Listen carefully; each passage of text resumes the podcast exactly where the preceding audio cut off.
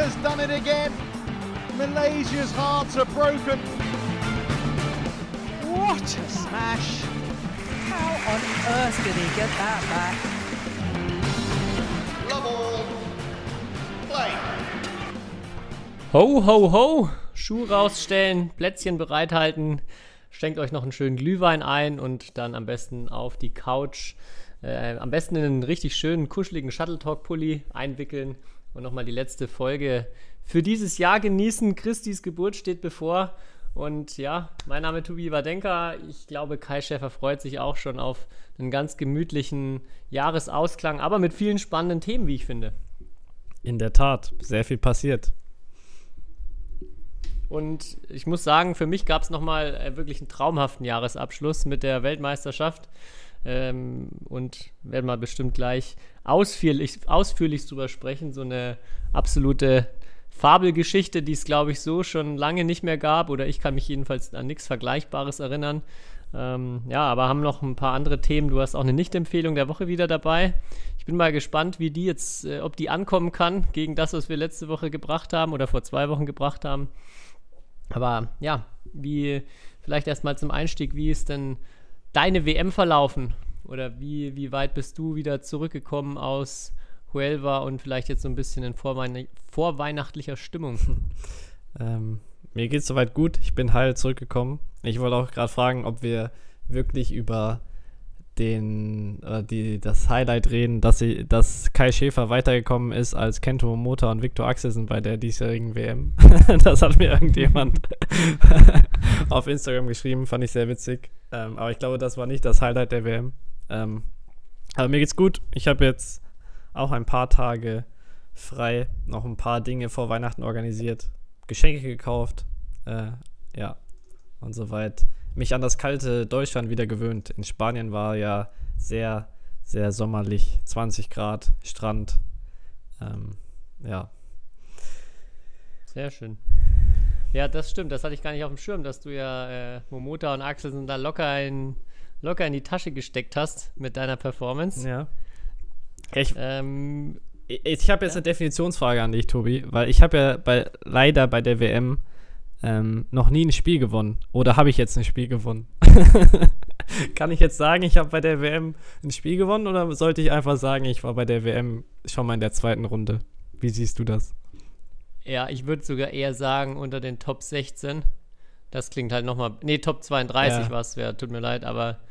Ähm, oder so wie, wie man es auch immer sagt, wenn man der Runde verliert, dann bist du ja 17. geworden. Das stimmt, ja. Also kannst auch sagen, es gab wirklich nur 16 Spieler auf der Welt, die besser waren als du. Da, das wäre vielleicht das ähm, ja, beschönigendste, wie du das formulieren kannst. Okay, ja, so werde ich es angehen auf jeden Fall. Aber vielleicht sollten wir mehr über, über das wirklich sportlich Wichtige sprechen. Ja, lass uns direkt loslegen, über ähm, Lo Kian Yu aus Singapur zu sprechen. Ich glaube, das Thema oder die Story überhaupt bei, bei dem Turnier, auch in den letzten Wochen, Monaten schon. Und erstmal die Frage an dich: Kannst du irgendwie was, dich an was Vergleichbares erinnern? Also ein Spieler, der ja jetzt ähm, 24 ist noch sehr jung, aber jetzt auch nicht so, dass er jetzt irgendwie gerade seit ein paar Turnieren auf der Tour ist, auch schon viele Events gespielt hat und ja, schon okay Ergebnisse, auf jeden Fall, auch gegen gute Leute, teilweise drei Sätze, auch mal ein gutes Spiel gewonnen, aber Außer jetzt einer großen Sensation vor zwei Jahren, wo wir auch schon drüber gesprochen hatten, wo er dann aus der Quali heraus das Turnier gewonnen hat am Ende gegen Lindan im Finale, hatte er jetzt nicht äh, die Ergebnisse, wo man gesagt hätte, okay, der hat, hätte das Zeug dazu, Weltmeister zu werden oder ähm, ja auch so durchzustarten, wie er das in den letzten Wochen und Monaten gemacht hat. Kannst du dich an irgendwas Vergleichbares erinnern? Nee, wenn dann nur im Damen-Tennis, ehrlich gesagt. Aber im, ba im, ba im Badminton ähm, kann ich mich da so nicht dran erinnern. Wobei man ja schon sagen muss, äh, spätestens dann Salor Lux, ähm, oh, nee, Hilo Open heißen sie ja jetzt, Entschuldigung, Hilo Open. Und äh, dann in, auf Bali war er auch nicht so schlecht. Also da hat sich schon angedeutet, dass da, dass er auf jeden Fall vielleicht einen Sprung nach vorne gemacht hat. Er ist dann nur zu WM noch besser geworden, was erstaunlich war. Das stimmt. Ich muss auch wirklich gestehen, ich habe immer äh, mir so eingeredet, ja, okay, das war jetzt, er hat halt jetzt wieder einen guten Tag erwischt und der Gegner hat vielleicht nicht so gut gespielt, also auch wo er Hülo Open dann gegen Lizigia gewonnen hat, der dann auch verletzt am Ende aufgegeben hat, da war ich für mich immer noch so, ja, der, er ist sehr, sehr gut und er ist viel besser geworden, aber das sind eigentlich Spieler, wenn, wenn die voll da sind, dann gewinnt er das in der Regel nicht, vor allem nicht bei einem Großevent wie jetzt einer Weltmeisterschaft.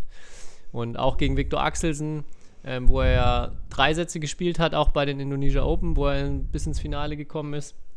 Auch da habe ich so für mich das so, als ja, eigentlich gewinnt er wichtige Spiele gegen Axelsen nicht. Habe auch obwohl wir ja schon ähm, angesprochen haben vor der WM, dass das eine sehr, sehr interessante erste Runde wird, eigentlich nicht wirklich dran geglaubt, dass er äh, einen ausgeruhten Viktor Axelsen oder zumindest in der ersten Runde, wo Axelsen, ähm, ja, denke ich, schon noch sehr fit in das Turnier reingeht, irgendwie schlagen kann. Und ja, bei, spätestens jetzt bei dem Turnier hat er ja, glaube ich, mal sämtliche Zweifel ausgeräumt durch verschiedenste Performances, die er abgeliefert hat.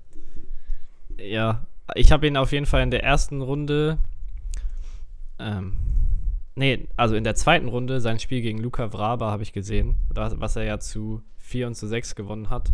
Ähm, weil das war ein paar Stunden vor meinem Spiel und da war ich schon in der Halle und habe mich ein bisschen auf die Tribüne gesetzt, um ein bisschen Atmosphäre aufzusaugen. Und das, da dachte ich mir schon so, okay, ja, ist ein krasses Ergebnis, weil wenn du überlegst, gegen welche Leute du unter 5 gewinnst, ähm, also auch jetzt für uns zum Beispiel, wie was für ein Niveau die ha haben müssten, dass wir sagen können, wir gewinnen unter 5 gegen die, äh, zwei Sitze. Ähm, das ist schon auf jeden Fall ein krasses Statement gewesen. Und dann halt gegen meinen Gegner auch nochmal ähm, in der nächsten Runde, was ja nochmal viel krasser war. Ähm, ja, das war, also der Junge hat, weiß nicht, der hat, ich habe selten jemanden so, so sicher und so aggressiv gleichzeitig spielen sehen irgendwie. Ähm, und gleichzeitig aber auch so unorthodox auf gewisse Art und Weise. Also auch nicht so lehrbuchmäßig. Ähm, ja, also vollkommen faszinierend. Ja, unglaublich. Also das, was du gerade angesprochen hast, dein Gegner, gegen den du ja dann in der zweiten Runde gespielt hast, ähm, hat er ja sowas von auseinandergefieselt, noch, noch höher als äh, Luca Vraba davor. Und ja, gegen Kanter von Wang Charon ist ja Bronzemedaillengewinner bei der letzten Weltmeisterschaft. Also, ja, der war müde, der war müde, der war müde von meinem Du hast ihn zu vier, äh, er hat ihn zu vier und zu sieben äh, vom Feld geschickt. Ja, das ist, äh, kann man, wie du schon sagst, sich so gar nicht vorstellen, dieses Ergebnis. Und auch, ich habe mir bisher ähm, dann nochmal das Erstrundenspiel angeguckt, auch gegen Viktor Axelsen wo er auch den ersten verliert und dann zu 9 und zu 6 gewinnt. Mhm. Und man muss natürlich auch sagen, Axelsen hat irgendwann, also ist verzweifelt, hat auch sicher keinen guten Tag erwischt und hat dann auch, ähm, als er gemerkt hat, der zweite Satz wird nichts mehr und auch irgendwann dann dritten Satz ein bisschen laufen lassen. Also daher das, das dann extrem hohe Ergebnis. Aber auf der anderen Seite muss man äh, wirklich auch äh, sich das Spiel mal angucken und sagen, er hat ihm einfach auch den Zahn gezogen und hat da ähm, schon im ersten Satz finde ich, der ging fast ein bisschen zu hoch für Axelsen aus. Der war, hat sich für mich ein bisschen knapper auch angefühlt. Und dann, ja, ab da überragend. Einfach richtig, richtig gut, ja. was er da schon gemacht hat. Aber jetzt meine These: sein, Das Finale war sein schlechtestes Spiel im Turnier. Stimmst du der These zu? Mm. Ich habe nicht, also kann ich, kann ich jetzt schwierig zustimmen oder äh, was dagegen sagen, weil ich die dritte, vierte, fünfte Runde nicht gesehen habe. Ja. Also ich habe nur äh, aus den Runden Highlight-Ballwechsel erstmal gesehen. Das Finale habe ich ab, ich glaube, ab Mitte ersten Satz ähm, mir komplett angeguckt. Und ähm, ja, also fand es war nicht schlecht erstmal, aber kann ich mir gut vorstellen, ja, wenn er gegen äh, Pranoy, den ich jetzt mal nicht viel schlechter als Schrikant einschätze und auch vor allem gegen Antonsen haben ja viele auch so das für das ähm, vorgezogene Finale auch dann gehalten oder das, das so benannt. Ähm, ja, mhm. das, das denke ich war vielleicht nochmal eine bessere Performance. Aber mein absoluter Lieblingsmoment dieses Turniers ist im Finale. Und ich habe jetzt gerade nochmal die Stelle rausgesucht. Ich, äh, ich kann das immer noch, dieser Moment ist so genial, wo er bei 17, äh, 16, 15 gegen sich, macht er so ein Netzduell und versucht dann auch wieder einen von seinen verrückten Schlägen. Ich, also du hast ja schon angesprochen, er macht so ein paar ganz unkonventionelle Schläge. Das hat ja Antonsen auch im Interview danach gesagt, dass äh, gegen so einen Spieler hat er noch nie gespielt. Und da macht er auch einen, der vorher mal geklappt hat, dann aber nicht. Er verliert dann so das Netzduell. Äh, 17, 15 gegen sich, wo ich so das erste Mal auch gedacht habe, okay, wackelt er jetzt vielleicht, gibt er jetzt den zweiten Satz ab und dann sieht man in der Zeitlupe, glaube ich, oder vielleicht auch nicht in der Zeit, aber auf jeden Fall sieht man ihn, wie er sich so zu seinem Coach umdreht, grinst und ihm einfach zuzwinkert. das ist so verrückt. Also das muss man sich wirklich, wenn man das nicht gesehen hat, nochmal angucken, wie er in so einem Moment, so kurz vorm Weltmeistertitel, wo das vielleicht auch so zu kippen droht, er dreht sich um und zwinkert ihm zu und dann äh, macht er, glaube ich, auch die nächsten zwei Punkte oder mhm. ja, holt dann wieder auf, gewinnt den zweiten Satz dann noch. Äh, ja, ganz, ganz verrückt irgendwie das alles. Also was für ein cooler Typ. Ja, coole Socke. Sehr, sehr locker. Also man hat eh das Gefühl, das ist ja das Verrückte, dass er extrem locker war, aber dann trotzdem ja im ganzen Turnier keine einzige Phase hatte, außer vielleicht im Finale am Anfang, aber da war er, glaube ich, einfach nervös, ähm, wo es 3-9 stand.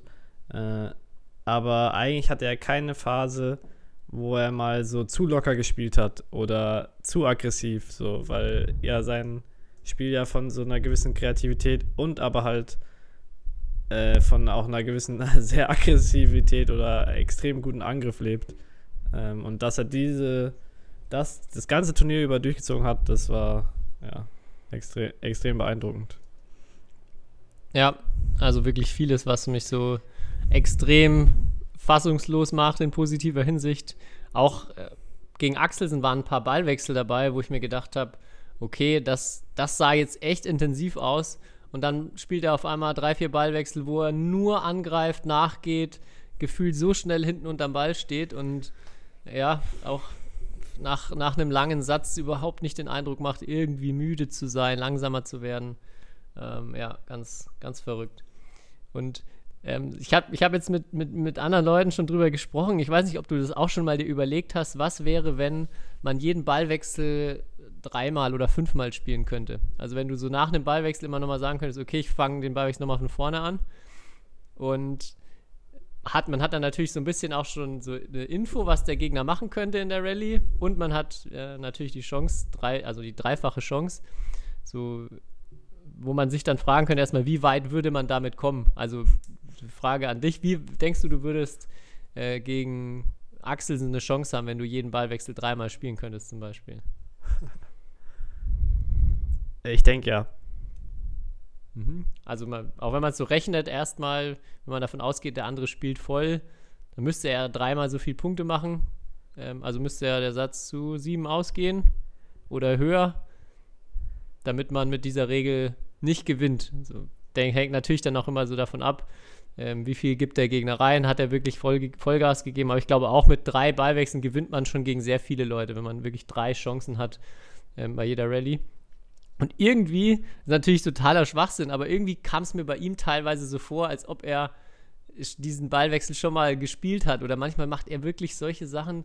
Ich mir denke, woher weiß er jetzt, dass der Smash da hinkommt? Oder wie, wie gut er teilweise Sachen so vorherahnt und dann auch noch so unglaublich kreativ ist. Also aus einer Dive-Abwehr auf einmal dann eine perfekte lange Abwehr spielt oder im richtigen Moment dann den Ball genau cross abwehrt.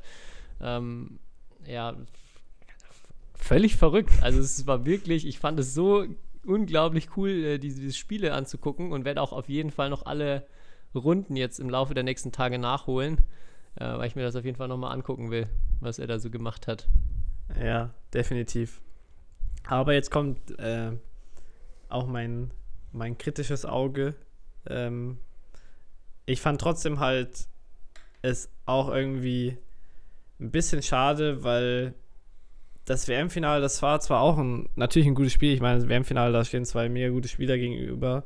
Nicht falsch verstehen, aber es war kein Lindan gegen Lee Chong Wei oder das hat gefehlt so ein bisschen, diese Komponente. Aber durch seine Story halt an sich, so vom, sagen wir mal, vom extremen Außenseiter Unbekannten, ähm, da dann den Titel zu holen, das, das war natürlich die Story des Turniers. Aber für so ein richtiges WM-Finale oder die großen Finals, die halt ich geschaut habe, da war dann halt immer noch so eine, irgendwie so eine Komponente, so wenn halt die zwei, wo du weißt, die zwei besten Spieler treffen jetzt aufeinander und es gilt wirklich jetzt an dem Tag, das hat halt mir ein bisschen irgendwie trotzdem gefehlt. Ich weiß nicht. Ja, das war nicht so dabei, aber ich muss gestehen, das war mir echt Scheißegal, egal irgendwie. Ja. ich war richtig im Lokia New Fieber und äh, war mir dann sogar ganz recht, dass man bei dem Finale in Anführungszeichen schon sehr berechtigte Hoffnungen haben durfte, dass er dann auch Weltmeister wird. Mhm. Äh, ja, weil das die, ja, dem Ganzen echt so ein bisschen die Krone aufsetzt. Ja. Diese crazy, crazy Geschichte. Und es gab auch dann ja in den Malai malaiischen Medien auch viele, ähm, ja, lustige Stimme. Er ist ja gebürtiger Malaie und ist dann, glaube ich, im Alter von 13 nach Singapur ge gegangen.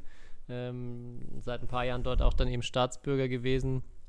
Und ja, es gibt ja in, in Malaysia doch den einen oder anderen, der schon am Weltmeistertitel sehr, sehr knapp gescheitert ist und es immer noch keinen einzigen Malaien gibt, der jemals Weltmeister wurde.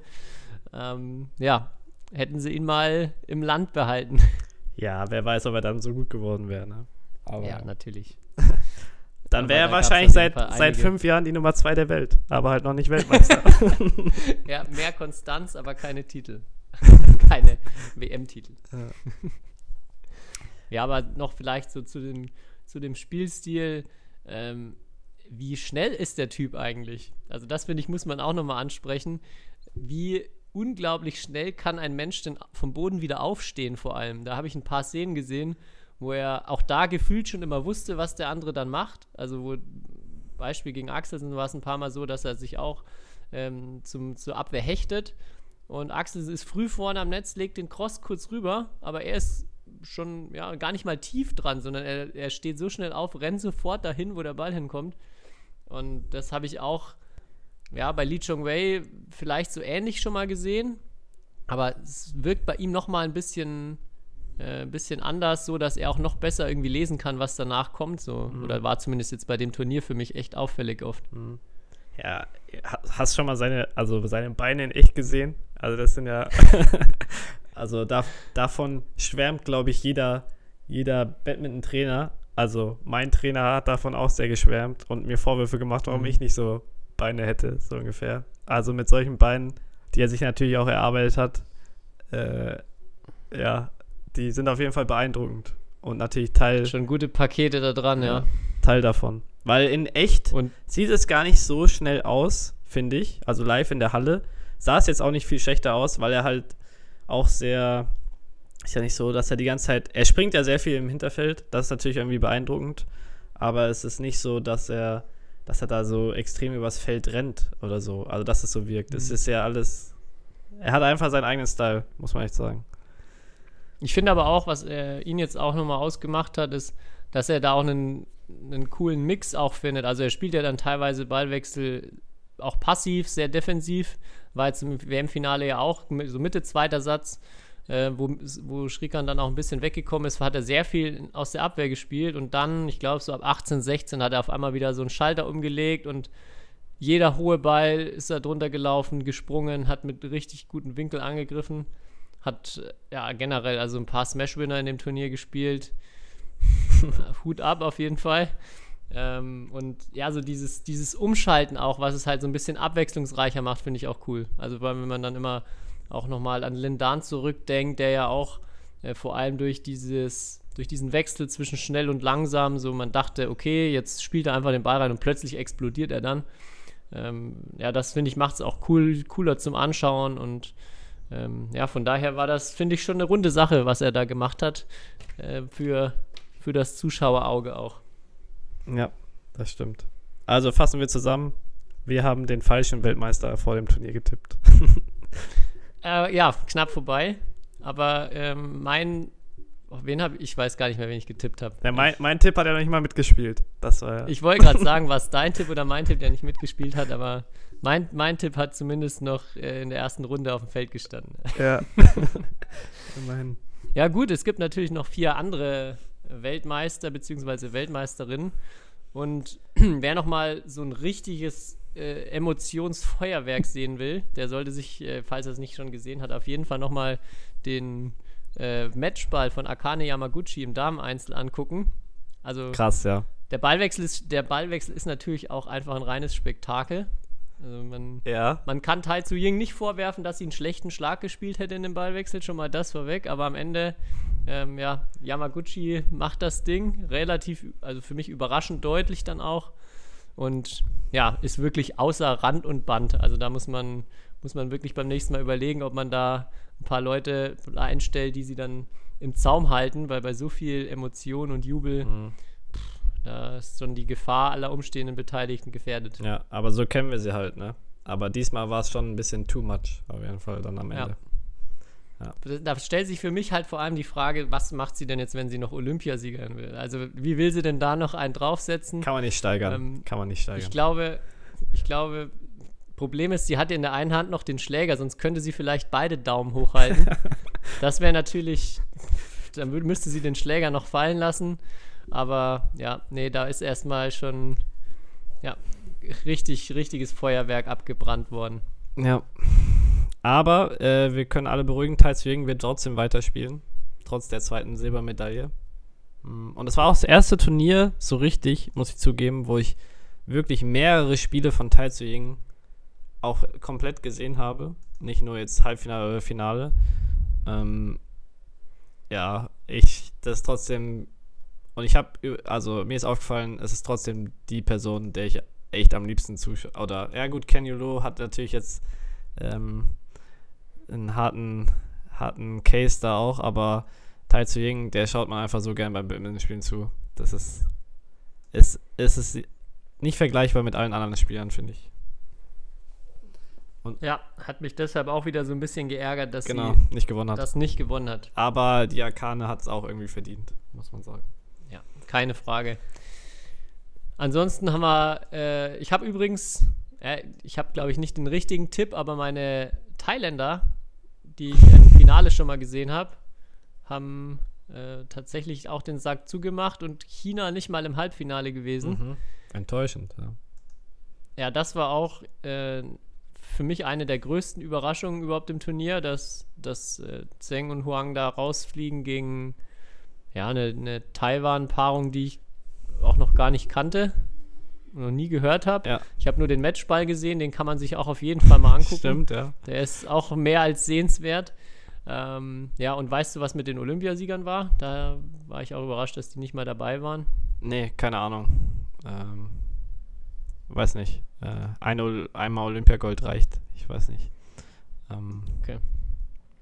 Aber ich, äh, apropos, also unbekannte Paarung. Wer war denn das, Mi das japanische Mix, die da Bronze gewonnen haben? Da muss ich zugeben, also äh, noch nie, noch nie ge gesehen, noch nie den Namen gelesen, noch nie gehört. Aber also dann habe ich mal irgendwie geschaut, Nummer ungefähr knapp 60 der Welt oder so. Auch eine krasse Geschichte, dass du dann einfach so WM-Bronze holst. Ja, also habe ich auch noch nie gehört, ehrlich gesagt. War dann auch ein bisschen auslosungsbedingt, dass die, glaube ich, so weit gekommen sind. Also sie haben dann, Ja. waren dann ja oben, wo die Chinesen rausgeflogen sind, aber klar, musste dann erstmal. Die haben halt die, Euro die Europatour gemacht. Ja, die haben gegen alle, also gegen Alice Smith, Tabling Peak und Alimov Davletova gewonnen. Ah, ja, Und dieses Viertelfinale habe ich auch gesehen und oh, das war auch 1916 für die Russen und dann äh, irgendwie das Spiel noch aus der Hand gegeben im dritten Satz. Das war sehr, sehr bitter, weil das hätte auch eine historische Medaille für, für Russland sein können. Ähm, aber ja, da haben sich die, die unbekannten Japaner äh, durchgesetzt. Ja, wenn wir schon bei historischen Medaillen sind, gab es leider keine für Deutschland, auch wenn es ganz knapp, äh, ja, wenn sie ganz knapp davor standen, sowohl Herrendoppel als auch Mixed ja im Viertelfinale. Mhm. Das ist natürlich erstmal schon ein Mega-Erfolg bei einer WM. Ich glaube auch schon lange her, dass es das gab. Oder äh, Herrendoppel gab es noch nie, auf jeden Fall. Mhm. Das ist so. Ja, also das, das natürlich schon mal schon mal richtig stark. Auch natürlich viele Ausfälle. Ich glaube, im Herrendoppel war es absolute Pflicht nach der Auslosung, dass sie ins Viertelfinale kommen. Ähm, aber ja, trotzdem auch das Mix. Erstmal knappe Spiele noch äh, gegen die Indonesier und die Malayen gewonnen.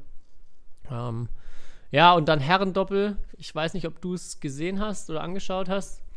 Ich habe äh, auch meisten, meisten Teile gesehen. Und für mich hat es dann irgendwann so gewirkt, kennst du diese Spiele, wenn man gegen, gegen Gegner oder eine Paarung spielt, wo einfach beim Gegner alles klappt und man gefühlt machen kann, was man will. Jeder Ball kommt irgendwie zurück. Und das Gefühl hatte ich dann echt phasenweise bei Astro Brasmussen, wo ich ja, ein bisschen vom Bildschirm saß und mir gedacht habe, was, wie kann man diesen Ball noch abwehren, wie kann man noch im Ballwechsel bleiben und mhm. ähm, das ja, war dann schon etwas ärgerlich aus deutscher Sicht, weil der erste Satz natürlich in der Verlängerung äh, geholt wurde, dann aber am Ende hat es nicht ganz gereicht. Mhm. Ja, ich fand halt das Beeindruckende in dem Spiel, dass Mark und Marvin, also es hat auf mich gewirkt, der erste Satz, sie haben, ich fand, mega gut gespielt. So aggressiv, mutig. Sie waren eigentlich die ganze Zeit am Drücker. Natürlich am Ende war es knapp und in der Verlängerung der erste Satz, aber absolut verdient den Satz gewonnen. Äh, und das Astro Rasmussen halt, aber haben so auch, auch in dem Satz, weil Marc und Marvin haben von Anfang an mit drei, vier Punkten immer geführt. Und dann habe ich noch zu, zu meiner Freundin gesagt, äh, mit der ich es geschaut habe, dass das wirklich beeindruckend war, dass die trotzdem, Marc und Marvin waren gut und die waren immer drei, vier Punkte hinten und die haben trotzdem immer weitergespielt. Kennst du, also, weißt du, und nie mhm. dann diesen Kontakt verloren. Und da hätten sie ja fast sogar noch den ersten Satz gew äh, gewonnen. Ähm, und das ist halt auch eine Fähigkeit, die sich am Ende, oder das hat sich meiner Meinung nach am Ende so ausgezahlt, weil sie es halt Marc und Marvin so schwer dann noch gemacht haben, den ersten Satz äh, halt gewinnen, dass sie den ersten Satz gewinnen. Und ähm, ja, dann haben sie im zweiten und dritten Satz einfach das Niveau gehalten, wenn sie sich sogar sich selbst gesteigert und Mark und Marvin äh, konnten das Niveau dann vielleicht nicht ganz halten. So, aber das fand ich extrem beeindruckend, weil so vielen Spielern passiert wenn sie so drei, vier Punkte, vor allem die ganze Zeit, dann hast du halt irgendwann eine Phase, wo du dann nochmal zwei, drei verlierst und dann lässt du so einen Satz vielleicht auch mal laufen und machst den Gegner einfach und das fand ich sehr beeindruckend, also so mental sehr beeindruckend von Astros, Astro Rasmussen. Ja, und fand es dann echt auch ärgerlich, dass sie nicht ins Finale gekommen sind. Ja. Also, dass sie dann gegen die Chinesen verlieren. Vor allem auch äh, Rasmussen hat auch ein super, ein super Bild gepostet nach dem, nach dem äh, Viertelfinalsieg. Ich weiß nicht, ob du das gesehen hast. Nee. Ja, wo er oberkörperfrei so den Bauch raussteckt, auch alles andere als athletisch aussieht, noch so ein, so ein lustiges Stirnband anhat. Und sein Kommentar war nur, glaube ich, here's your semifinalist. also, äh, er hat wieder auch für Unterhaltung gesorgt. Aber ja, am Ende dann die beiden Japaner. Äh, ja, wie gut sind die eigentlich? Geworden.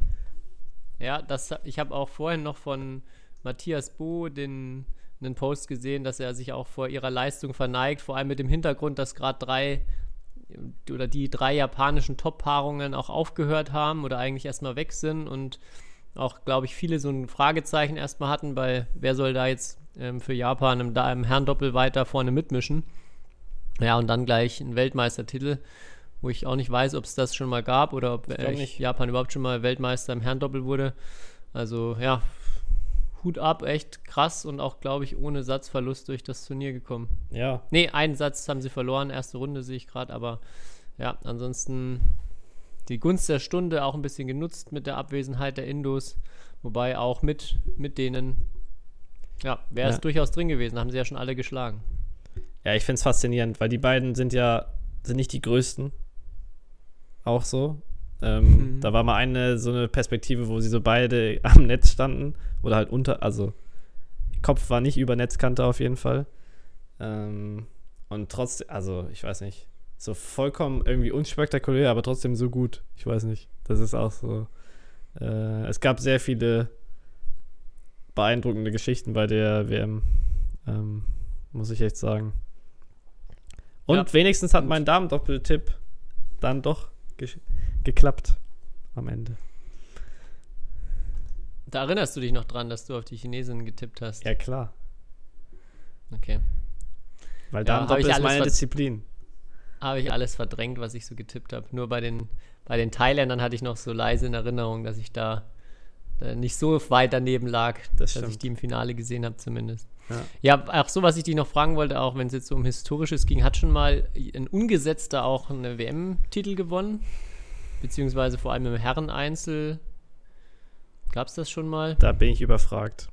Da bräuchten wir mal Das jemanden hier zu Gast, der Ahnung von Badminton hat. Für solche Fragen. Oder vielleicht jemand aus der Community, der, der da Bescheid weiß und uns aufklären kann. Wurde bestimmt auch mal von Julian Clark in irgendeiner äh, Übertragung gesagt, kann ich mir vorstellen, aber ich habe es leider nicht mitbekommen. Das hätte mich auch noch interessiert, ob es das schon mal in der Geschichte von Weltmeisterschaften gab. Meine Vermutung ist, außer es war jetzt 1975, dann eher nein in den letzten Jahren. Zumindest. In, Ja, in der Ära. Lynn Dudden denke ich nicht.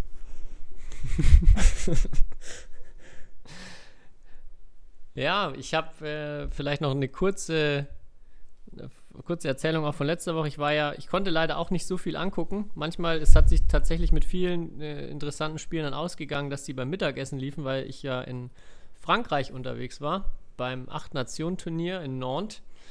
Ähm, und auch, also super coole Erfahrung, viele coole Spieler und Spielerinnen da auch jetzt neu kennengelernt aus der Altersklasse U15.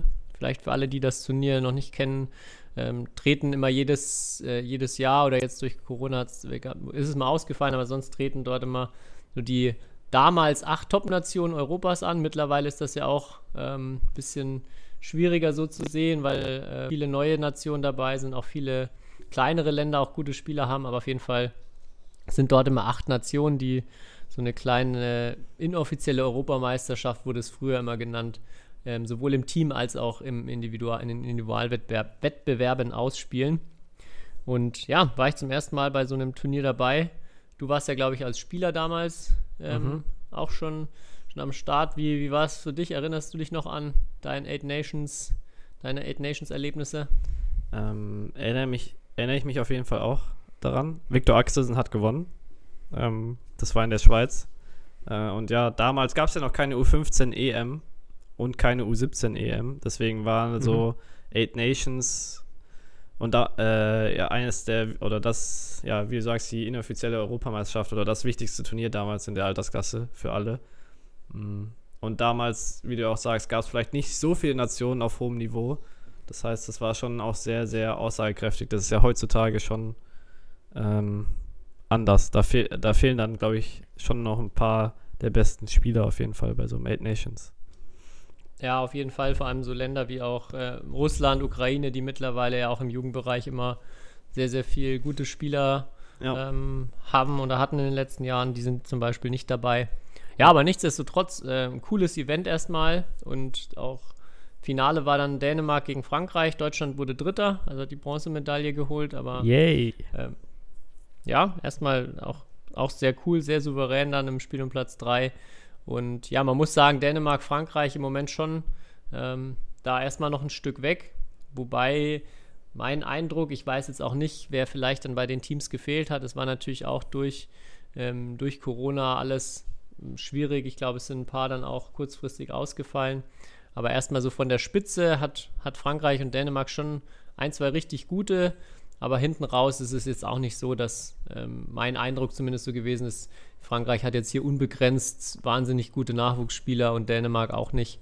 Also ähm, ja, das war so ein bisschen auch mein Takeaway oder mal so dieses, diesen Vergleich zu sehen mit den anderen Nationen. Auch wenn äh, im Gruppenspiel gegen Dänemark nichts zu holen war, fand ich jetzt nicht, dass äh, ja, da irgendwie jeder Däne jetzt auf einmal unbesiegbar wäre oder so unglaublich gut wäre. Ähm, ja. Klingt gut. Ja, Gefällt aber mir. was, was, was, äh, was richtig gut klingt, äh, perfekte Überleitung und was ähm, ich mir als Empfehlung der Woche vielleicht mitgenommen habe von dort, äh, die Franzosen sind ja eh immer sehr, sehr gut darin, Stimmung zu machen. Und das war jetzt auch in Nantes nicht anders. Und zwar hatten die ähm, einen Trompeter in der Halle, der wirklich sehr, sehr gut äh, Trompete gespielt hat, um auch dem Jubel zu unterstützen, also den Jubel zu untermalen. Da immer so kurze Jingles gespielt.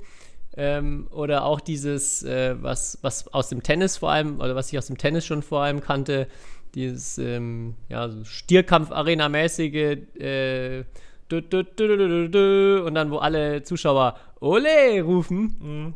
Das hat wirklich für eine sehr geile Atmosphäre beim, äh, in der Halle gesorgt, weil auch wirklich alle mitgezogen haben. Und ja, wenn äh, irgendjemand hier vielleicht von unseren Hörern oder Hörerinnen Trompete spielen kann und mal Bock hat, auf dem Turnier dabei zu sein, dann wäre der jetzt aus meiner Sicht oder wäre sie aus meiner Sicht schon fest engagiert, weil ja, das hat mich sehr überzeugt. Das war wirklich sehr, sehr gut. Ist dann doch besser als so eine Feuerwehrsirene oder so, die man mitnimmt. Mhm. Oder rhythmisches Klatschen. ja, aber U15 Eight Nations, ähm, ja, auch als so, ist ja eigentlich so richtig auch die erste, Erf war damals für mich die erste internationale Erfahrung und jetzt ja für die meisten Jugendspieler bei dir wahrscheinlich ja auch, weil wegen Corona nicht so viel lief ja auch die letzten Monate. Ähm, das ist schon ein extrem wichtiges und cooles Event für die Jugendlichen, absolut. Und so dieses Team, Teamwettbewerb macht eh immer Spaß. Und da ist ja Deutschland traditionell, hat da einen guten Spirit. Ich hoffe, das war auch unter Trainer Tobias Wadenka so. Ja, ich hatte, ich hatte schon das Gefühl, dass äh, da alle erstmal eine sehr, sehr gute Zeit auch im Team hatten oder auch cool, wie schnell sie sich alle zusammengefunden haben, weil auch, glaube ich, viele ähm, ja, sich von Turnieren vielleicht kennen, aber jetzt erstmal nicht auch durch die letzten, letzten Jahre mit Corona so direkt einen großen Draht zueinander hatten, aber das war echt ein sehr cooles Team. Wir hatten auch ähm, jetzt auch, weil lange unklar war, findet das statt, wie kann man das überhaupt jetzt im Moment machen, so ein Turnier im Ausland ähm, und uns dann gegens Fliegen entschieden haben, sind wir dann mit Bussen nach Nantes gefahren. Das ist und weit. Nantes liegt, ja, wer es nicht weiß, so dann schon knapp kurz vor der Atlantikküste drüben. Und das waren für mich dann, äh, glaube ich, 1400 Kilometer äh, jeweils einfach.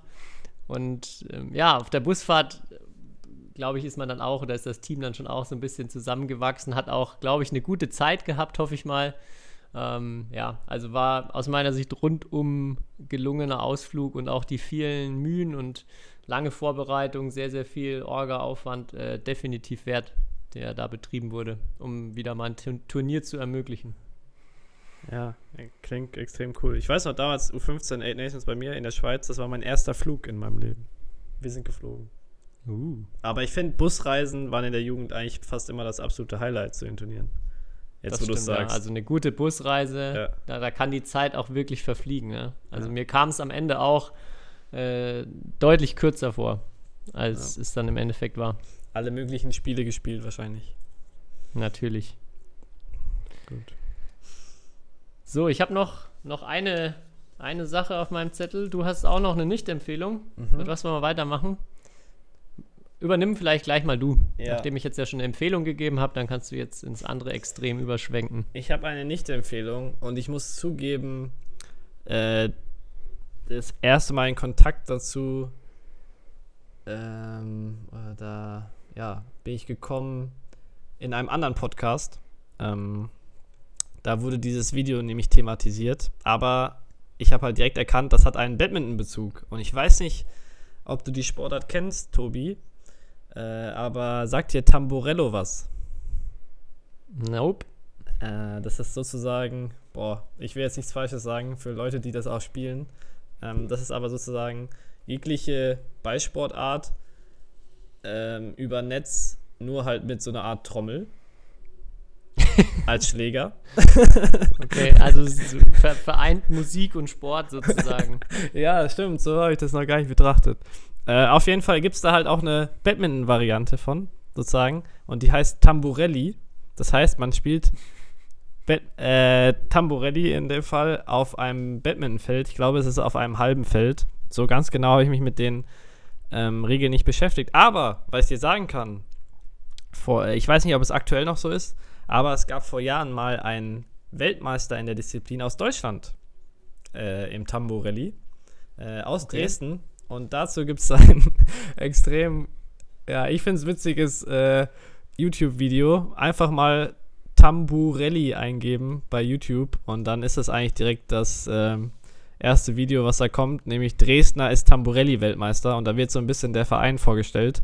Und als er dann gesagt hat, ähm, dann wird halt so der Vergleich zu Badminton halt gezogen und als er dann äh, sagt, ähm, sowas von wegen, ja, ähm, mit so einer mit so einem Tamburelli-Spielgerät äh, kann man dem Ball viel einfacher, äh, also eine Richtungsänderung äh, geben als beim Badminton. Da hat er mich komplett gehabt, weil das stelle ich mir sehr, sehr schwer vor, mit so einer Trommel da irgendwie mega gute Richtungswechseln. Ich finde eigentlich mit dem Badmintonschläger kann man das schon ganz gut beim Badmintonball. Aber ihr könnt euch ja alle mal nicht davon überzeugen und euch das nicht anschauen. Also, während du jetzt das gerade erzählst, habe ich natürlich direkt reingeschaut. okay. Spektakulär. Da, da, hast du auf jeden Fall wieder was, äh, was, was Spektakuläres ausgegraben, ja. Also, sieht für mich auch wieder nach dem klassischen Phänomen aus, okay, wo, worin könnte ich denn Weltmeister werden? Ja, ich kann so ein bisschen Badminton. Ich habe äh, zu Hause, was habe ich so alles hier rumliegen? Ah, ne, ne, ein kleines Tambourin. Hm, ja, wie, wie, wie wär's? Dann probiere ich das doch mal. Und äh, zack, schon ist der, der Dresdner Tamburelli-Weltmeister. So ich ich finde es extrem geil, das dass es da gibt es nicht so eine richtige Rückhand. Das heißt, du musst die Hand wechseln. Das finde ich extrem geil. äh, ja. Das, ja, hervorragend. Also die also Sportart hat mich gecatcht, aber ja, ich glaube, die Leute da haben sie sich nicht selbst ausgedacht, aber ähm, ja, wir sollten uns vielleicht auch einfach irgendeine andere Sportart noch suchen, wo man auch mit so einem Sportgerät einfach die Sportart dann macht. Äh, vielleicht Darts oder so mit so einem Ding werfen und dann können wir da auch Weltmeister werden. Oder irgendwas. Aber ja, schaut es euch nicht an. Sehr also gut. nicht auf YouTube gehen, nicht, nicht Tamburelli eingehen, eingeben und dann nicht anschauen. Äh, Hervorragend. Kommen wir lieber was, zu was Positivem, weil wir müssen noch auflösen, wer denn hier der beeindruckendste Fan von Shuttle Talk ist oder Hörer und Hörerin. Wer, wer hört am meisten Shuttle Talk? Und da gibt es dieses Jahr einen ja, einen Giganten, ähm, einen absolut haushohen Gewinner. Ähm, und der junge Mann heißt Markus. Und er hat es geschafft, im Jahr 2021, ohne diese Folge jetzt, 5671 Minuten Shuttle Talk zu hören. Was, ich habe es mal kurz äh, ein bisschen überschlagen, eigentlich vier Tage sind. Sozusagen vier ganze Tage im Jahr hat er mit Shuttle Talk äh, hören verbracht, ohne zu schlafen. Ähm, ich hoffe, er ist multitaskingfähig, sonst hat er ziemlich viel Zeit äh, sozusagen damit verbracht. Aber ja, beeindruckend. Ähm, und ähm, ja, ist auf jeden Fall eine Erwähnung hier wert, habe ich mir gedacht. Was soll denn jetzt heißen? Ich hoffe, er ist multitaskingfähig. also ich hoffe, er hat die ganze Zeit seinen, äh, seinen Notizblock bei der Hand gehabt und hat äh, fleißig mitnotiert. Also auch erstmal natürlich von meiner Stelle, Markus, hervorragend. Beide ja. Daumen hoch. Ja. Also da noch doppelt so viel Daumen hoch wie Akane Yamaguchi nach dem WM-Titel. Kriegst du von meiner Seite aus schon mal. Ja. Und ähm, ja, aber das, das, du sagst jetzt hier so, als ob unser Podcast so eine Nebenbeschäftigung wäre. Ja, warte, warte, ähm, warte. Er hat geschrieben, er hört uns beim Gassi gehen. Also sein Hund braucht sehr viel Auslauf, okay. glaube ich. Okay, sehr gut. Ja, das das lässt sich, glaube ich, gut vereinen. Ja, Kann man auch notfalls okay. dann den Hund dann nochmal irgendwo anleinen und eine Notiz schreiben. das geht bestimmt gut. Ja. Eben. Ja, hervorragend. Was hatte denn der Gewinner letztes Jahr? Ist das jetzt gestiegen, die, die gehörte Zeit? Boah, ja, muss ja, weil der junge Mann eigentlich alle Folgen gehört hat, die wir haben. Oder die wir innerhalb jemals eines Jahres. innerhalb eines Jahres. Und letztes Jahr gab es ja deutlich weniger Folgen. Deswegen bin ich mir ziemlich sicher, also die Zahl ist sehr, sehr hoch. Sehr, sehr hoch. Okay, ja, ausgezeichnet. Ja. Also sehr gut. Dann Aber nächstes, nächstes Jahr, Jahr, muss dann jemand kommen, der dann drei Jahre Shuttle Talk in einem Jahr ja hört. Stimmt. Es kann eigentlich ja. nur besser werden. Irgendwann sind es dann, sind's dann 300 Tage von 365, die gehört werden müssen. Da, da trennt sich dann die Spreu vom Weizen irgendwann. Ich glaube auch. Ja, ich habe noch eine Sache äh, aufgeschrieben. Das passt vielleicht jetzt so ganz gut, um ähm, so die, äh, die Folge und auch Shuttle Talk für dieses Jahr so ein bisschen zum Ende hinzubringen. Und, ähm, uns hat, und zwar hat Hans-Christian Wittinghus ja eine Wunschliste für das nächste Jahr ähm, aufgeschrieben. Das hast du ja sicher auch gesehen. Und ich wollte zum einen mit dir mal kurz die Punkte aufgreifen, die er so geschrieben hat. Und dann habe ich mir im, im, Anschluss dann noch gedacht, was ist denn meine Wunschliste für das nächste Jahr? Hab direkt gerade noch während der Folge noch einen Punkt dazu äh, geschrieben. Können wir gleich dann, äh, komme ich gleich dazu, aber lass uns erstmal über die Vorschläge von Wittinghus reden, weil da viele dabei sind, wo ich auch sehr gespannt äh, auf deine Meinung als ähm, internationaler Topspieler bin, der auch auf den äh, Turnieren dann teilweise unterwegs ist, auf die sich diese Regeln dann häufig beziehen oder die Wünsche häufig beziehen. Und er legt los mit ähm, Nummer 1 ist die Weltrangliste wieder zu öffnen, weil er findet, dass es extrem unfair ist, dass immer noch Ergebnisse oder Spieler von äh, Ergebnissen von 2019 äh, irgendwie zehren und ähm, in Turniere reinkommen, andere Leute, die viel spielen, die irgendwie nach oben kommen wollen, kaum eine Chance haben, weil diese Ergebnisse halt noch äh, ja, weiterhin eingefroren sind und zählen.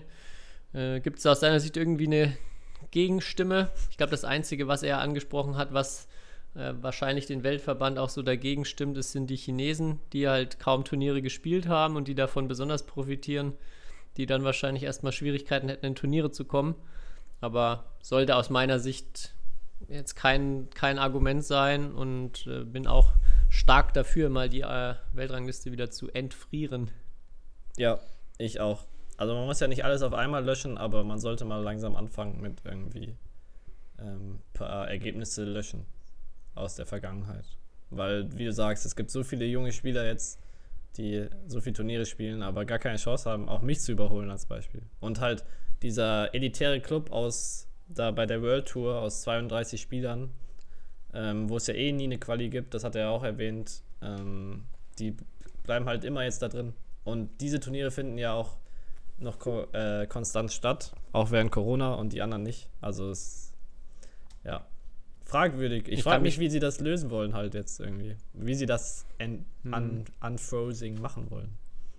Ich kann mich auch noch daran erinnern, damals, selbst als es noch Qualifikationen gab, ähm, war es ja schon unglaublich schwierig, erstmal in, nach vorne ja. zu kommen oder in diese, wie du schon sagst, in diesen elitären Kreis von den Leuten, die ähm, immer im Main Draw sind bei den großen Turnieren. Ja. Es gibt ja mehrere. Weil man allein durchs Kreise. Melden ja so viele Punkte schon bekommt. Ja.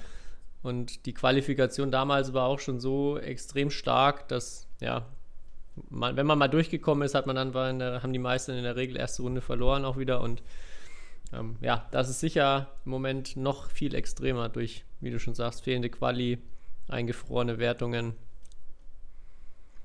Ja. Also. Aber Lokian Yu hat es trotzdem zum Weltmeistertitel geschafft. Also eigentlich hat man jetzt hier keine Ausreden mehr. ja, okay, ja, das stimmt. Das stimmt. Ja, auf jeden Fall berechtigter Punkt. Nächster Punkt, äh, bin ich auch sehr gespannt, was du dazu sagst. Er fordert schnellere Bälle. Ihn, er findet es extrem störend, dass die Bälle mittlerweile auf allen großen Turnieren sehr, sehr langsam sind. Äh, er sagt auch, dass er davon profitiert, also dass es jetzt nicht auch in Eigeninteresse wirklich ist, weil er bei Turnieren mit langsamen Bällen seine größten Erfolge hatte. Aber ja, er das so für, für den Zuschauer, generell auch für den, den Charakter der Ballwechsel eher nicht so gut findet und fordert, dass die Bälle schneller werden. Wie stehst du da dazu? Oder hast du das gleiche Gefühl oder hast du die gleiche Erfahrung gemacht?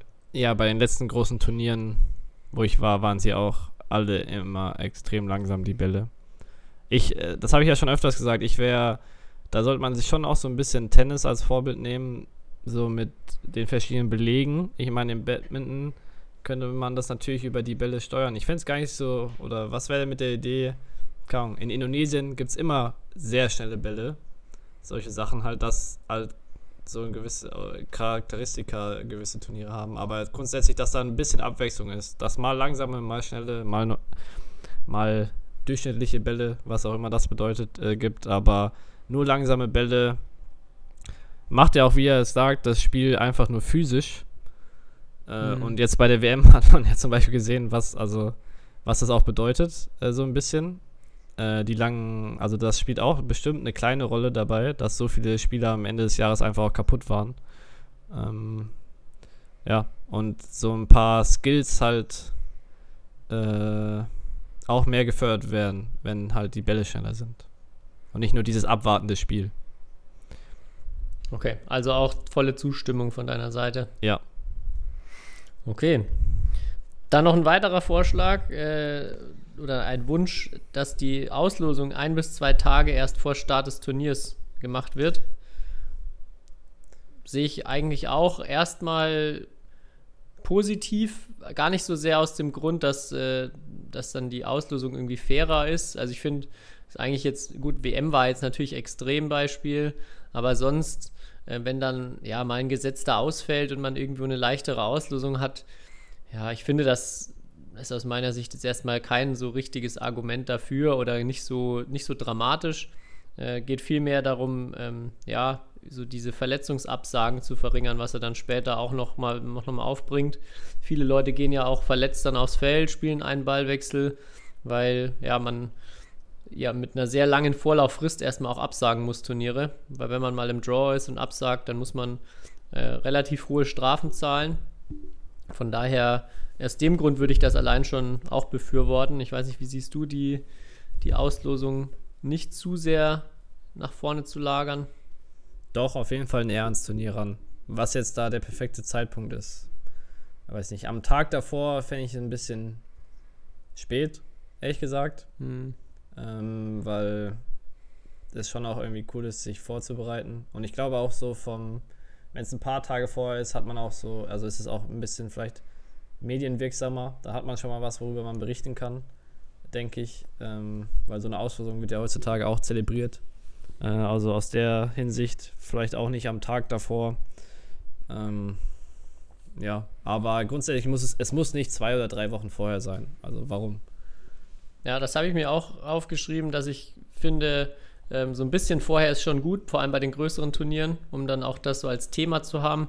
Aber ich finde es dafür tatsächlich auch teilweise zu früh, weil man manchmal, vor allem wenn irgendwie zwei, drei Turniere in einer Reihe sind, dann ähm, hat man schon die Auslosung vom, vom ja. über, übernächsten Turnier.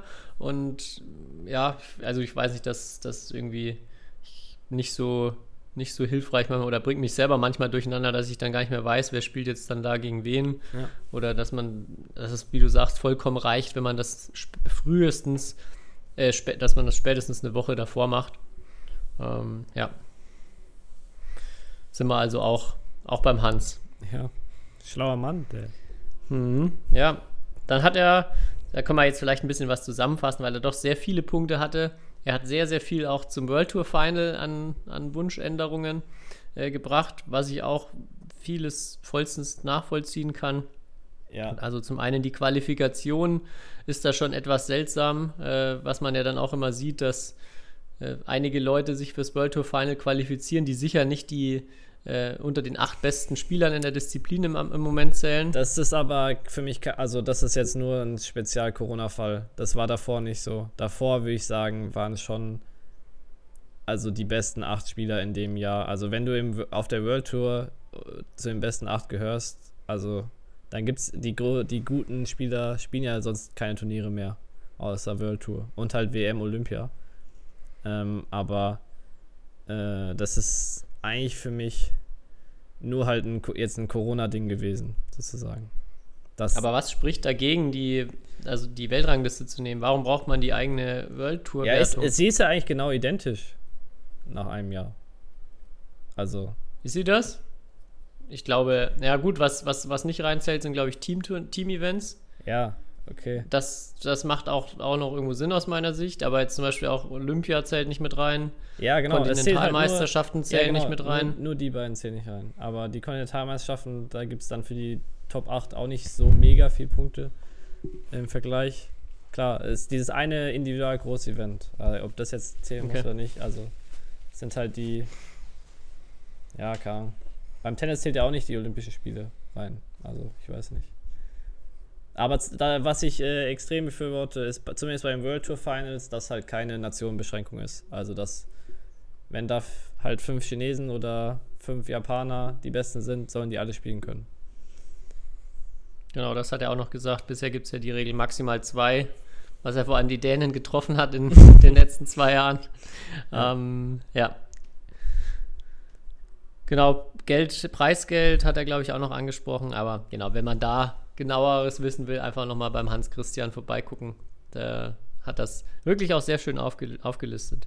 So, dann gibt es noch äh, einen Punkt mit Aufgaben verhindern, also dass er und auch die Regel, dass Lands, äh, wenn, wenn zwei Landsleute gegeneinander spielen, ähm, dann eine Aufgabe mit bestraft wird, dass es keine Punkte gibt. Das ist ja Kento Momota auch passiert vor kurzem, mhm. wo er dann offensichtlich oder sichtlicherweise verletzt äh, das Spiel abgebrochen hat und dafür dann bestraft wurde, weil es eben gerade gegen den Japaner war. Äh, Regel natürlich ursprünglich entstanden durch die vielen Aufgaben, vor allem bei China gegen China, äh, die jetzt so ein bisschen nach hinten losgeht oder wie, wie Wittinghus das auch beschreibt, so die falschen Spieler bestraft ja, bin ich dabei. Generell der nächste Punkt, den er dann aufschreibt, ist allgemein Aufgaben verhindern. Das fände ich, äh, ja, sollte man sich irgendwie sowieso als Ziel setzen, weil es passiert schon sehr häufig, dass irgendwie Spiele nach ein paar Ballwechseln aufgegeben werden, wo ich ja nicht das Gefühl habe, dass das in anderen Sportarten auch so oft passiert. Ja, glaube ich auch nicht. Also in manchen Sportarten, also schon auch, aber ich glaube nicht auf diese extreme Art und Weise. Ja, da muss eine Regelung gefunden werden. Da hätte ich jetzt aber auch keinen, jetzt nicht äh, spontan die Patentlösung dafür. Äh, und grundsätzlich ja. zu dem Thema, da werden halt die Falschen bestraft. Also ja, das ist natürlich so, aber äh, sehr viele Regeln auf dieser Welt bestrafen natürlich in gewisser Maßen die Falschen, weil die sich an die Regeln halten, ne? Weil die Regeln sind halt dafür da, dass sich die Leute, die sich nicht dran halten wollen, halt dran halten. Also ja, aber es ist, es ist nicht optimal. Kluger Gedanke, ja. Der, ich denke wirklich, dieses, den Draw ein bisschen nach hinten verlegen, würde schon viel Probleme lösen. Ja, Und vielleicht, dass man auch sagt, ähm, das fand ich noch ganz guten Punkt, wenn ein Spieler bei einem Turnier anwesend ist und ähm, dann aber nicht spielt und dafür jemand nachrutscht, kriegt er trotzdem noch die Punkte und das Preisgeld der ersten Runde oder zumindest die Punkte. Ja, die Punkte. Weil, ja, ja das, das würde, glaube ich, wirklich viel, viel Probleme lösen, weil es, ja, es passiert auch natürlich viel zu oft, dass Spieler erste Runde gehen aufs Feld, spielen zwei Ballwechsel und geben dann auf, damit man eben die Punkte bekommt, damit man keine Strafe bezahlt. Äh, ja, also man wird dafür halt doppelt belohnt im Endeffekt dass ja. man da irgendwie schon dagegen was machen könnte und sollte. Ja. Ja, das waren, das waren so die Punkte. Er hat dann noch ein paar Punkte angesprochen. Das waren so Sachen, wo er sagt, da braucht man nicht mal Geld dafür, um das zu verändern. Er hat dann noch ein paar Dinge, die er sich wünscht, ähm, die Geld kosten würden. Zum Beispiel Hawkeye auf allen Feldern bei den äh, World Tour 1000 Turnieren oder noch ein Instant Review System für äh, für das Netz oder auch die Aufschlag- und äh, Rückschlagssituationen, weil da häufiger auch ähm, Calls sind. Ja, glaube erstmal total cool, aber das denke ich schon viel finanzieller Aufwand. Mhm. Das Hawkeye-System kann ich jetzt nicht abschätzen. Das ist teuer. Da sind ja, also. Da, da sind ja aktuell, glaube ich, immer zwei Felder mit ausgestattet. Ja, also das ist schon, das sind schon Kosten, die nicht, nicht ohne sind für unsere Verhältnisse in der Sportart. Ja, genau. Und ansonsten, was ich noch sehr lustig finde, ähm, äh, das Thema langsame Bälle, dass er sich wünscht, dass es eine automatische Balltestung gibt. Und da, da kann ich ihn auch vollstens nachvollziehen, weil vielleicht als kleiner Einblick, wie läuft denn eigentlich das mit den Bällen ab auf so einem internationalen Turnier? Es wird einfach am Morgen irgendeiner der Spieler zufällig ausgewählt, der sich dann halt an die Grundlinie hinten stellt, kriegt dann verschiedene Bälle angereicht und schlägt die einmal durch. Und äh, ja, ich glaube, wir haben schon mal darüber gesprochen, so dieses Prinzip des Bälle-Durchschlagens ist auch einfach was ziemlich Seltsames. Und ich erinnere mich auch noch gut an äh, einen Asiaten, der mal in der, irgendwo bei uns in der Liga gespielt hat und dann zum ersten Mal offensichtlich das Phänomen Bälle durchschlagen gezeigt wurde. Und wir versucht haben zu erklären, ja, du schlägst jetzt und wenn er weit fliegt, dann macht man ihn langsamer und wenn er nicht weit fliegt, dann lässt man ihn so. Wo er dann so ganz, ja, auch eigentlich klugerweise gefragt hat, so, ja, gut, wenn ich einen langsamen Ball will, dann haue ich halt einfach drauf. Und so ist es im Endeffekt ja auch. Also man kann schon als Spieler extrem steuern, wie weit dieser Ball fliegen soll, wenn man es jetzt drauf anlegt. Und ja. dieser Balltest dann natürlich äh, schon auch so ein bisschen eine Farce irgendwo ist, wo man nicht wirklich kontrollieren kann, wie schnell ist der Ball. Von daher total sinnvoller Vorschlag, wo ich mich auch schon lange drüber wundere, warum gibt es keinen automatischen Balltest, wo man den Ball in eine Maschine reinsteckt und dann schießt sie den raus und man kann abschätzen, wie schnell ist der jetzt hier gerade mit den Verhältnissen in der Halle. Ja, ja, das wäre spannend. Sollen sich mal die Ingenieure dran setzen. Deswegen, das ist ja das Faszinierende bei so Turnieren, dass du hast manchmal extrem langsame Bälle und am nächsten Tag sind sie halt irgendwie auf einmal ein bisschen schneller, weil dann hat halt irgendjemand anders den, die Bälle durchgeschlagen an dem Morgen. Das ist schon. Ja, der, das meinte Bittinghus dann, glaube ich, auch irgendwie, äh, ja. Und dann wird irgendjemandem die, diese Aufgabe gegeben, der dann entscheiden darf, ob wir mit langsamen, sehr langsamen oder sehr, sehr langsamen Bällen spielen. ja. Das fand ich sehr gut. Ja, aber das waren so im Großen und Ganzen seine Wünsche, wo ich äh, auch vieles wirklich total nachvollziehen kann und ähm, ja, denke da, wie du schon sagst, schlauer Mann, der hat schon immer gute Vorschläge. Ja, ich weiß auch gar nicht, ist es nicht, weil die Bälle werden ja zumindest bei den ganz großen Turnieren nicht mehr geknickt, ne? Ist das mhm. nicht mehr erlaubt oder ist das sie haben jetzt halt, oder sie, sie, natürlich ist es besser, wenn der Ball nicht geknickt wird, das kann ich schon verstehen. Und sie haben jetzt halt so Geschwindigkeiten irgendwie immer halt dabei, dass sie es nicht machen müssen. Aber ähm, vielleicht ist es daraus auch entstanden, dass sie, dadurch, dass man nicht mehr knicken darf, haben die Ballfirmen langsamere Bälle hergestellt. Ich weiß es nicht. Maybe, ja. Aber, Aber das, ich glaube, der Grund wird ja sein, dass das Knicken irgendwie dann nochmal sehr ja, Aufwendig. Also das hängt dann ja davon ab, wie der geknickt wird. Dadurch ja. ist der Ball dann natürlich Boah. anders. Ja, früher Aber bei den internationalen Turnieren wurde es ja gemacht. Da gab es und da haben die Ausschlagrichter immer geknickt und da gab es mhm. Ausschlagrichter, die haben die halbe Feder geknickt. und da gab es Ausschlagrichter, ja. die haben, also ich weiß nicht, äh, was die unter Knicken verstehen. Streicheln wahrscheinlich. Ja, genau, aber auf der anderen Seite, wie du schon sagst, dann lässt man am Ende die Leute die Bälle durchschlagen, wo der eine halt mal mehr draufhaut, der andere weniger draufhaut und ja, alles, alles ein bisschen, bisschen fragwürdig, ja. Ja. Gut, hast du, ne, hast du Wünsche für das nächste Jahr, bevor ich mit in meine Wünsche reingehe? Ähm, nein, habe ich nicht. Ähm, aber wenn du viele Wünsche hast, muss ich noch mein Ladegerät holen, weil ich nur noch 1% Akku habe. Oh, 1%? Ja, ich hol's mal lieber. Aber du kannst schon mal anfangen, okay. ich höre dich ja. Ich, ich leg schon mal los, ja, du hörst mir zu.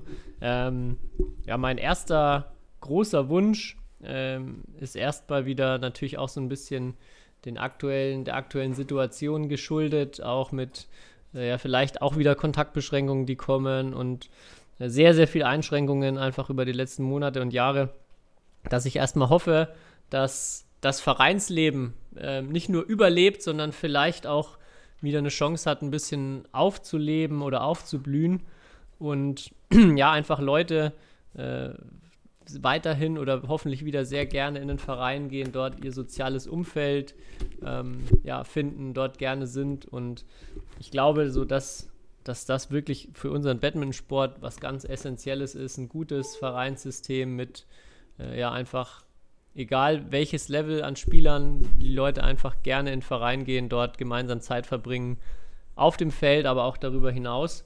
Und ja, das wäre mir erstmal unglaublich wichtig oder ein, oder ein riesengroßes, ein riesengroßer Herzenswunsch, dass du die Vereinslandschaft äh, gut durch die, die nächsten Monate oder durch das nächste Jahr kommt. Mhm. Und vielleicht der ein oder andere jetzt auch sagt, hey, ich möchte mich wieder ein bisschen mehr engagieren und ähm, schauen, dass bei uns im Verein wieder was vorangeht oder mehr vorangeht.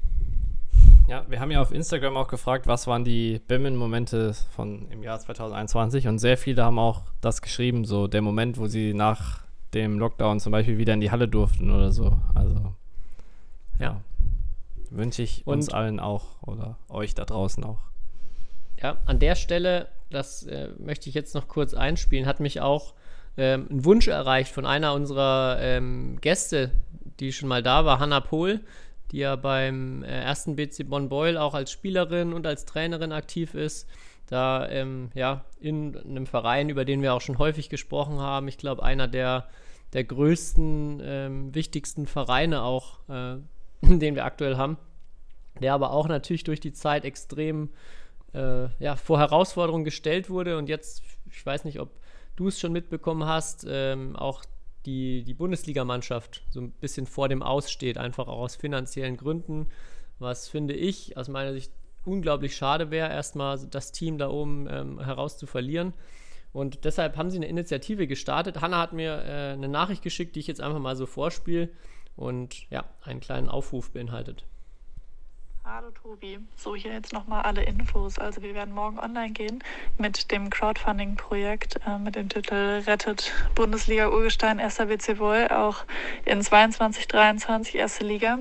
Ähm, genau, das ist dahinter. Wir haben aktuell nicht genug Sponsoren, um uns auch im kommenden Jahr eine erste Bundesligamannschaft leisten zu können. Aber wie du ja weißt, ist Boll ein absolutes Urgestein in der Bundesliga und davon nicht wegzudenken. Deswegen versuchen wir jetzt mit dem ersten Schritt ähm, ein bisschen Aufmerksamkeit zu erregen, ein bisschen Geld zu sammeln, ähm, um dann auch nochmal mehr Sponsoren ansprechen zu können. Und das Schöne bei dem Crowdfunding ist, dass äh, ich super viele Spieler zusammenbekommen habe, die irgendwie mal mit Boy verbunden waren oder im Boy gespielt haben und da ähm, Sachen und T-Shirts ähm, spenden.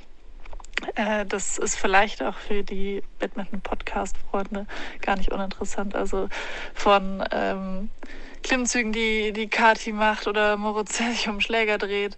Ein Rückwärtssalto von Anna Majkowski gibt es äh, aber auch noch ähm, Shirts gerade von unseren ehemaligen Spielern, wie zum Beispiel der Birgit Overzieher oder Luise Heim oder Lukas Resch oder Lara Keplan, Eva Jansens. Vom Igor Correio gibt es ein Shirt. Und äh, Birgit hat tatsächlich nochmal tief in der Schublade gekramt und auch äh, von ähm, Lee Chong Wei hat sie ein altes Shirt, äh, was sie auch zur Verfügung stellt, von Marc Zwiebler natürlich, Max Weißkirchen. Ähm, das sind so äh, Sachen, glaube ich, die für Badminton-Fans ganz cool zu ersteigern sind. Ähm, dazu gibt es auch noch so Individualtraining, zum Beispiel vom äh, Marc Krieger, dem Cheftrainer der BAB, oder ein Workout mit Britt, die ja neben dem Einzel in der ersten Liga auch äh, im CrossFit und High Rocks da sehr fit ist. Also ich glaube und hoffe, dass vielleicht für eure Podcast-Hörer das ein oder andere dabei sein könnte. Und ähm, ich würde mich freuen, wenn du das erwähnst. Ganz liebe Grüße. Ja, also da sind, glaube ich, wirklich sehr viele coole Sachen dabei. Sie hat mir nochmal geschrieben, ähm, es ist noch ein, ein alter Holzschläger jetzt ähm, mit dazugekommen von Roland Maywald der sieht wirklich sehr verschärft aus. Äh, da, da, hätte ich schon, da hätte ich schon großes Interesse dran. Oder noch ein Shirt von Ingo Kindervater. Also schaut da gerne mal rein. Ähm, um ja, Bonn zu unterstützen, würde ich mich auch sehr freuen, wenn ja, dem Verein, der wirklich sehr, sehr viel für Batman Deutschland auch getan hat, da jetzt Unterstützung ähm, zukommt und auch nächstes Jahr wieder eine Bundesligamannschaft aus Bonn am Start gehen kann. Ja, also wirklich, erste Batman-Bundesliga ohne BC Boyle ist nicht vorstellbar. Okay, dann gehe ich mal noch schnell meine anderen Punkte durch. Das äh, andere, was jetzt auch so ein bisschen deutschlandübergreifend, äh, Deutschland-Badminton-Entwicklung angeht, würde ich mich super oder riesig freuen, wenn sich mehr Leute für den Trainerberuf entscheiden. Wir haben ja häufiger schon hier drüber gesprochen und ich habe in den letzten Monaten auch äh, immer wieder Leute kennengelernt, die unglaublich viel Freude daran haben, Leuten was zu vermitteln, unglaublich äh, viel Leidenschaft für Badminton haben und häufig aber gar nicht so auf dem Schirm haben, dass es möglich ist, Trainer zu werden. Oder der Trainerberuf natürlich auch ähm, ja, berechtigterweise erstmal noch mit vielen Unsicherheiten auch verbunden ist. Jetzt kein klassischer 9-to-5-Job, wo man ähm, erstmal direkt häufig eine unbefristete Festanstellung irgendwo bekommt, aber ähm, was ich auf jeden Fall berichten kann, ist, dass es äh, möglich ist, sehr gut möglich ist, auch ähm, ja, als Badminton-Trainer zu arbeiten.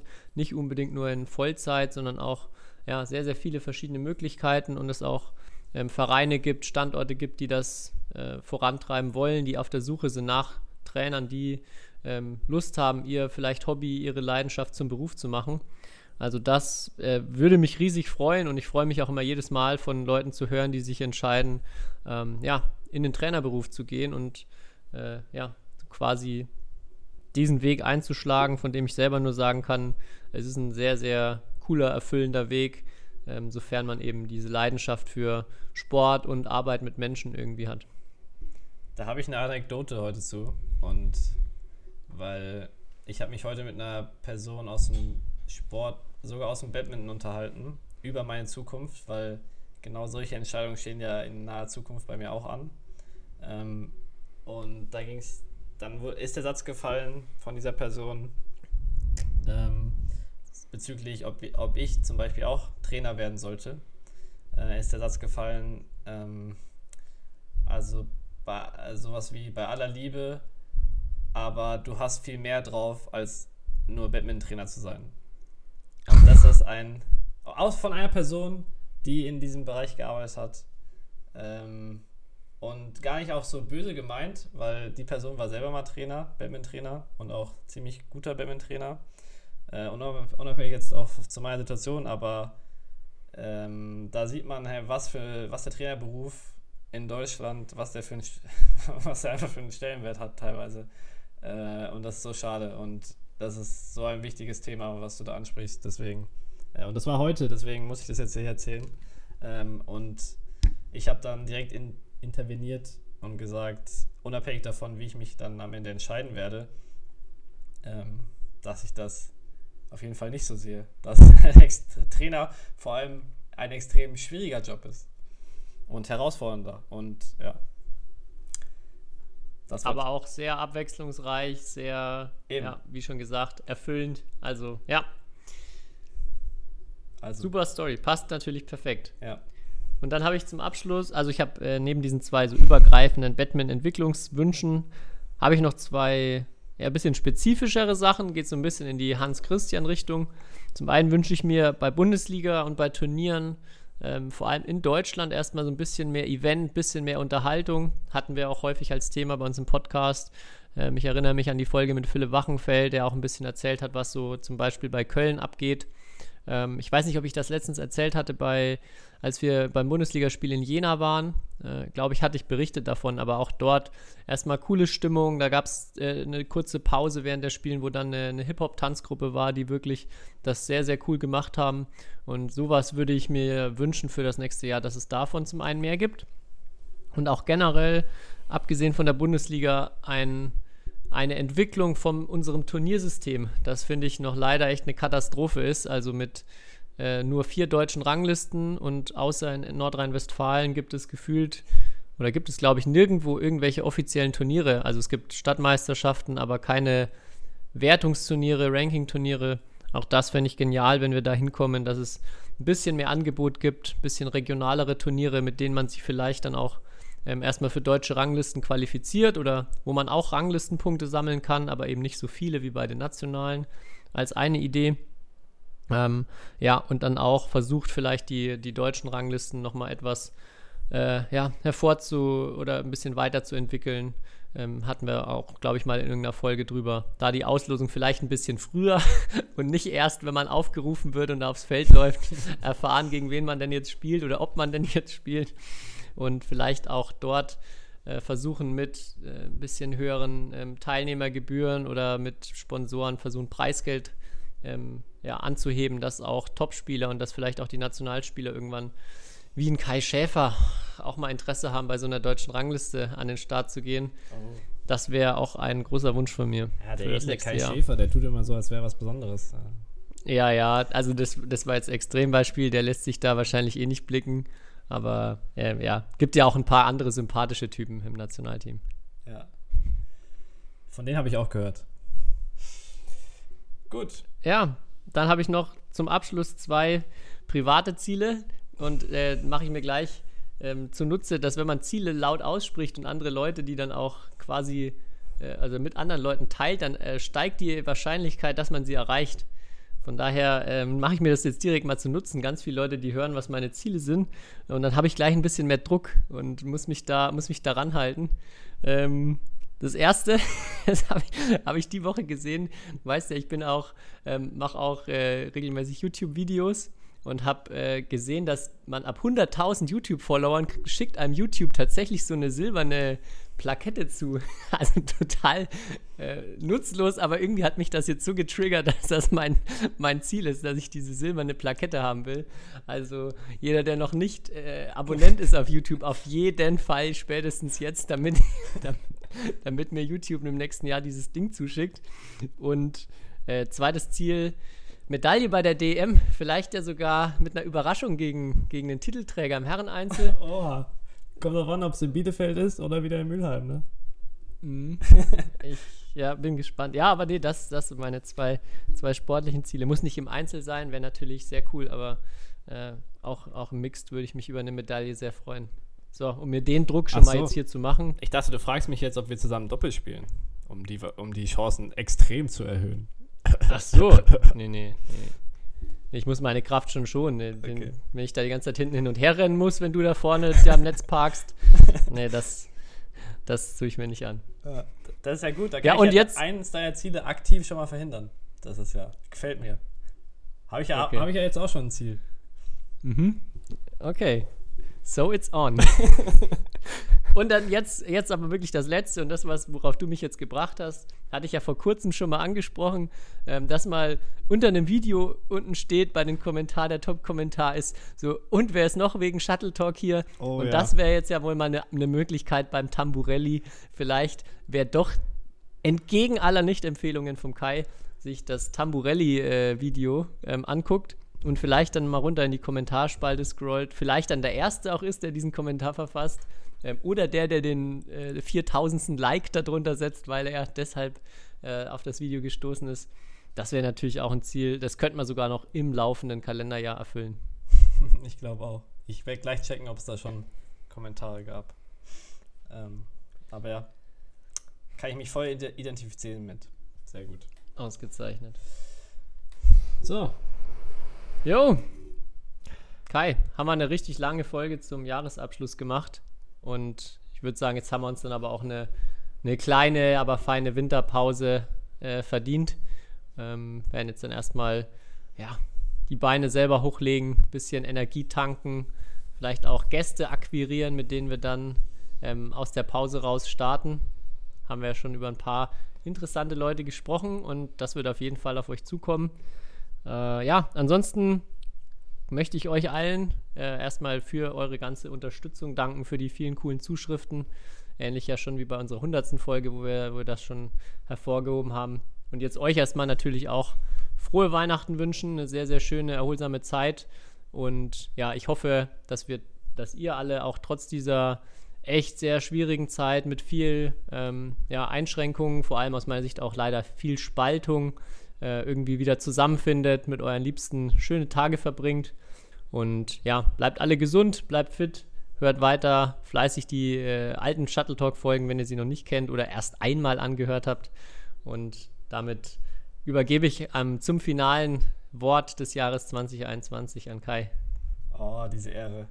Äh, und jetzt, die Nervosität ist bei mir jetzt die letzten Minuten wieder gestiegen, weil ich habe es wieder getan. Ich habe etwas verfasst, äh, wie letztes Jahr.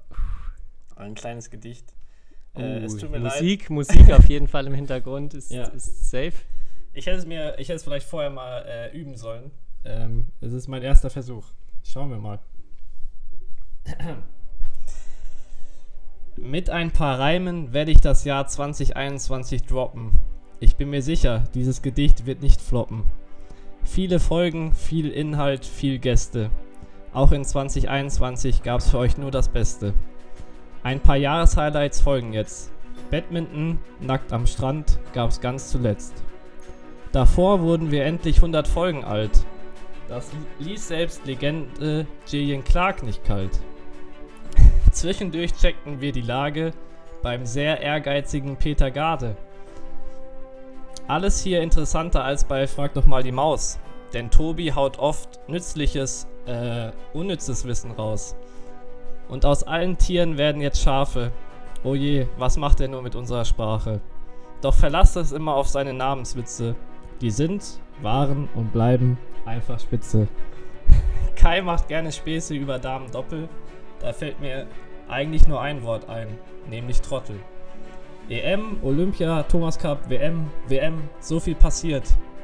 Nur Axelsen hat eigentlich fast immer rasiert. Bis ins nächste Jahr, wir können schwören, auch 2022 werdet ihr uns hören. Frohe Weihnachten. Hut ab.